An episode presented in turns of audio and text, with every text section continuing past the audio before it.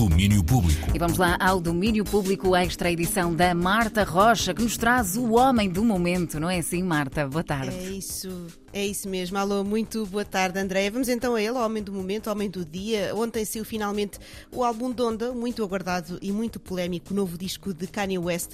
Diz o rapper que Donda, que tem o nome da mãe de Kanye, foi lançado sem a sua autorização pela editora, em Universal.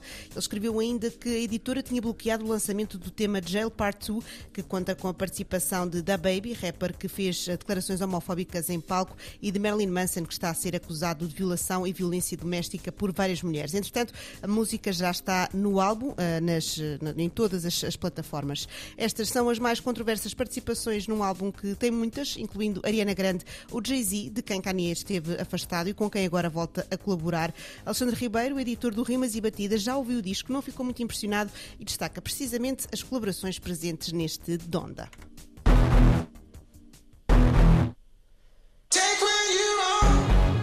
É óbvio que o Kanye não deixou de saber fazer grandes canções, canções orlhudas que dão vontade de ouvir muito. Estão bem estruturadas, obviamente, a produção é boa, as letras são minimamente decentes, mas lá está, os momentos que mais me entusiasmaram neste disco não tiveram diretamente relacionados com ele, que é um bocado estranho, porque é um disco dele, não é? Mas está tanta gente envolvida. Por exemplo, eu destacava o verso do Jay-Z na Jail, adorei, está em grande forma ainda.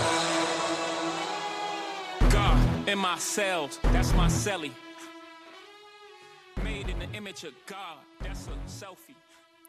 Alexandre Ribeiro diz que o caos acabou por vencer a coesão e que algo se perdeu ali no meio de um Kanye West que, que ele considera não ser disruptivo desde 2013, o ano em que editou Yeezus. Até 2013, inclusive, o Kanye foi interessante porque não sabíamos o que esperar, mas tínhamos quase a certeza que ia abanar uns quantos pilares. Agora a polémica é o principal combustível para nos deixar ansiosos para ouvir o que, o que aí vem e isso não é uma coisa positiva, parece-me. E lá está, todas as promessas que ele faz sobre ser abrasivo, sobre estar à frente em termos de pensamento sonoro, acho que estão muito melhor aplicados noutros discos que não têm nada a ver com ele, não é? Posso dar três exemplos, como o A Martyr's Reward do K, ou o Gumbo do Pink Sifu, ou até o Hitler Wears Hermes 8 do West Side Gun pá, que escutam as ideias dele de uma maneira muito melhor e muito mais inovadora em 2021.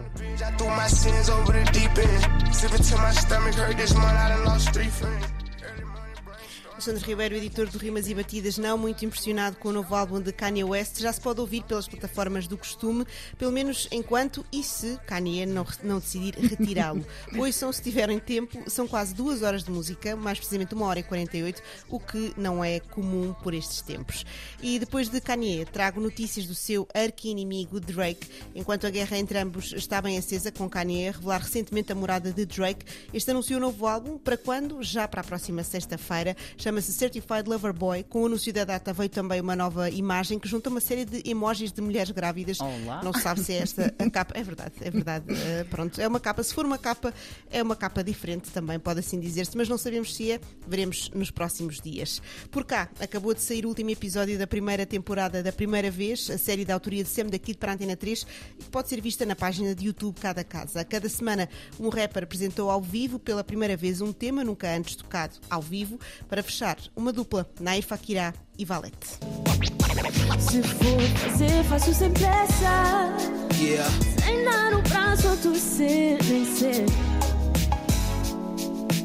Quem tu queres ver, não você, faz na cabeça. Não Penses Nisso é o tema que junta a Valete a Nair Fakirá ao vivo pela primeira vez no auditório Fernando Peça em Chelas. É o último episódio da primeira vez de Sam da Kid para a Antena 3. Todos os episódios estão guardados na nossa página de YouTube.